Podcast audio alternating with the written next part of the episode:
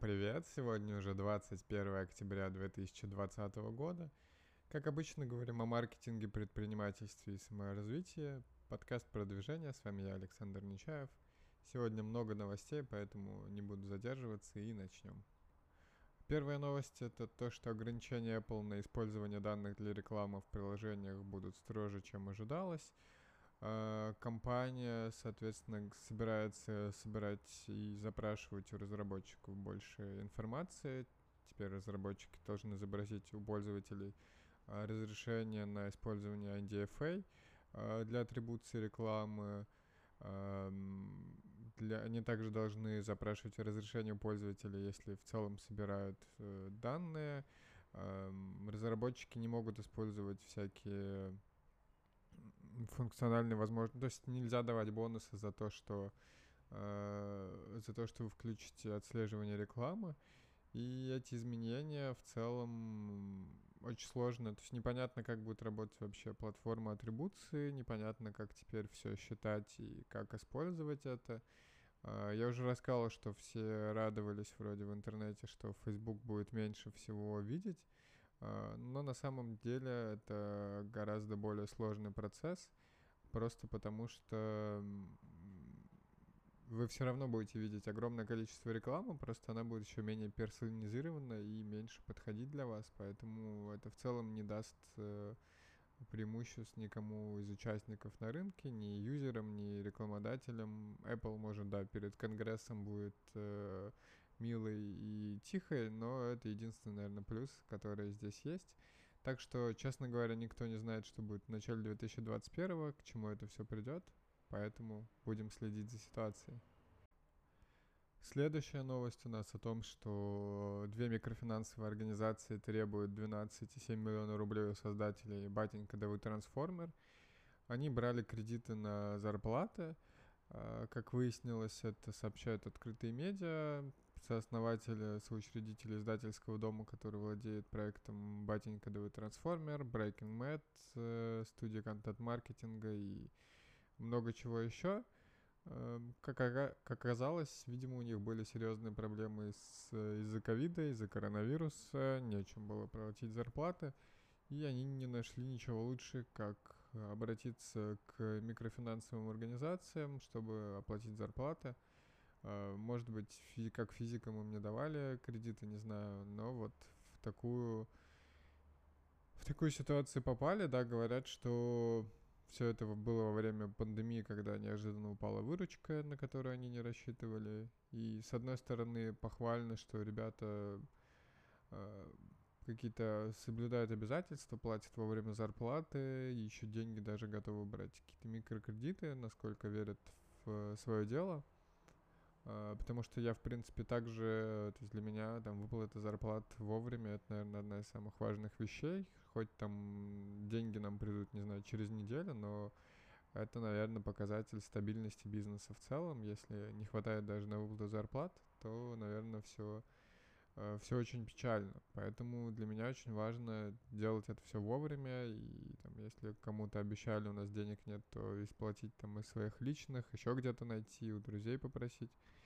Э, такое редко случается, но бывало. И тоже понимаю, насколько это важно для людей, может быть. Так что хочется пожелать им удачи, хочется чтобы получилось разобраться с людьми и чтобы медиа все-таки полетело, пережило ковид и дальше все нормализовалось бы. Следующая новость о том, что быть участником, э, то есть э, следующая новость о Сколково э, появилась в группах о поиске работы, такой подработки на день, появилась запись, что люди ищут на мероприятие Сколково, нужно просто сидеть э, на эти конференции, э, оплата там 800 рублей на карту, еще 100 рублей на дорогу. Э, непонятно, конечно, кто звал на какое мероприятие, может быть, это фейк был, но по факту, скорее всего, это все-таки реальная вещь. Вполне возможно, что какое-то мероприятие устраивает и платят деньги, чтобы создать какие-то массовые э, массовые ощущения, что на конференцию ходят. И в целом, э, вот сейчас читаю, что Сколково добавили, что это в компании начали расследование, и по их информации субподрядчик э, по своей инициативе создал аккаунт для привлечения посетителей своего стенда на платной основе, хотя форум проходит в онлайн. И в целом фонд не имеет отношения к данным действиям, но в целом сама новость забавная, даже если это неправда и какой-то фейк. Вполне такая нормальная тема, особенно если продавать билеты на конференцию дорого, а кого-то пускать как массовку и показывать, что вот смотрите, как много к нам ходит людей. Возможно, люди так и пользуются этим, я не знаю. А, но в целом интересный, да, кейс. Минюст США подал иск против Google из-за монополии на рынке поисковых систем. А, я говорил, что какие-то движения начинаются против глобальных корпораций, и, видимо, это действительно так — Э, в целом, вот Минюст США вчера подали антимонопольный иск э, против Google. Говорят, что компания использовала антиконкурентные методы, чтобы доминировать на рынке поиска и рекламы, и что Google использует миллиарды долларов от рекламы, чтобы платить производителям, операторам связи, браузерам, чтобы сохранять Google как поисковую систему по умолчанию. И в целом юрисконсульт Google говорит, что этот судебный процесс, он больше навредит скорее потребителям, потому что Google все-таки завоевал этот рынок не потому, что нет альтернатив, а потому что Google удобнее, полезнее, лучше, чем остальные вещи. И, скорее всего, какие-то искусственные альтернативы более низкого качества повысят цены на телефоны и затруднят людям поиск, э, какие-то поиск сервисов, поиск информации в интернете. Так что я, в принципе, на стороне Гугла. Э, то есть, да, действительно, они как предустановленная система. Действительно, большинству людей без разницы, в принципе, чем пользоваться. Тут не могу не согласиться. А потом со временем возникает э, привычка, то есть условно, у... то есть я помню, когда-то совсем давно, лет 10 назад пользовался Яндексом, постепенно пересел на Google, когда стал поиск удобней. И в целом, да, то есть те, кто, скажем так, большая часть пользователей интернета, им, в принципе, все равно, ну, заменят им Google на Yahoo, да, будет как-то не так, но они привыкнут, потому что это, скорее всего, проще, чем искать настройки, Э, и научиться переключать на, переключаться на Google. Мне кажется, что текущая, текущая аудитория интернета примерно такая. Э, просто потому что я вижу по продуктам, по метрикам, по маркетингу и всему остальному. И в целом люди гораздо более к этому спокойны, но при этом я уверен, что Google в какое-то время завоевал свою популярность на рынке. Э, Chrome потому что был лучшим браузером в, на винде.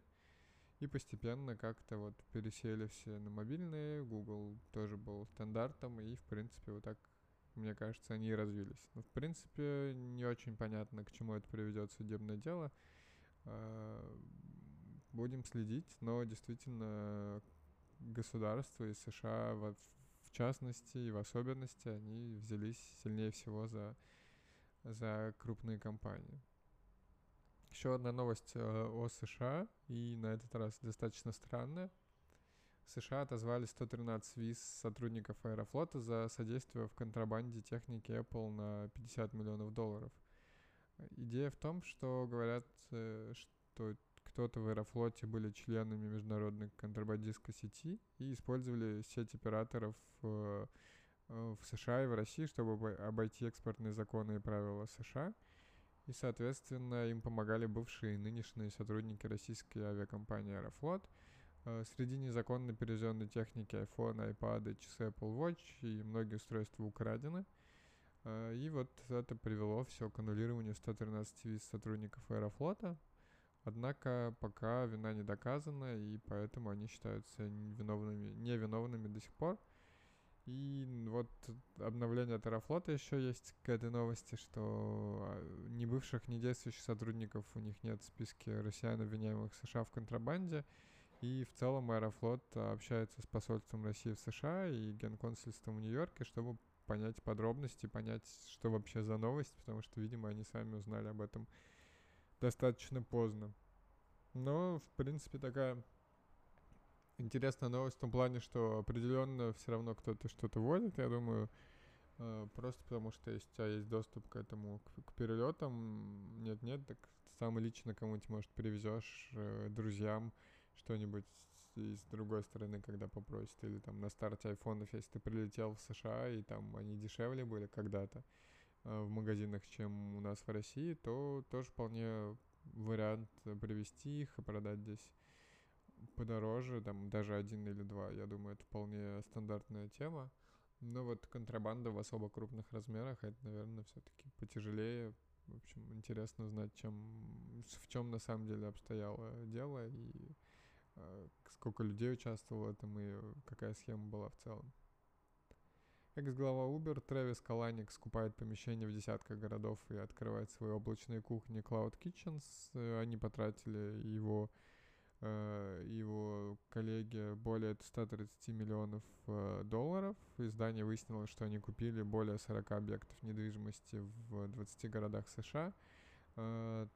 Там есть, да, Портленд, Лас-Вегас, Нэшвилл, Майами, Нью-Йорк. Э, хотят превратить э, бывшие, то есть они выкупают бывшие склады, автомастерские, мебельные магазины и превращают их э, в кухни, на которых будут готовить и доставлять. Э, соответственно, об этом было известно еще в целом до этого, но о формате, объемах закупок не говорили. Так что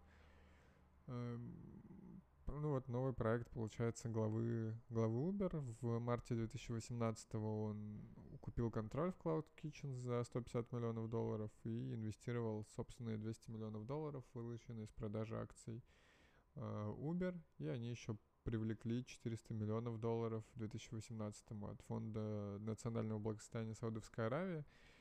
И стартап оценивался в 5 миллиардов долларов на тот момент. Так что, да, если вы построили огромную, успешную, достаточно компанию, даже если у нее убытки, но растет быстро, то потом привлечь капитал становится не так сложно. И вот, ну, то есть, по крайней мере, как я со стороны это читаю, кажется, да, 200 миллионов долларов, везде читаешь, кажется, что все это просто.